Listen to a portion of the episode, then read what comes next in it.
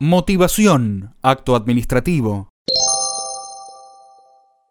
En derecho, la motivación de los actos administrativos es la exteriorización o expresión de las razones que han llevado a una administración pública a adoptar una determinada resolución administrativa.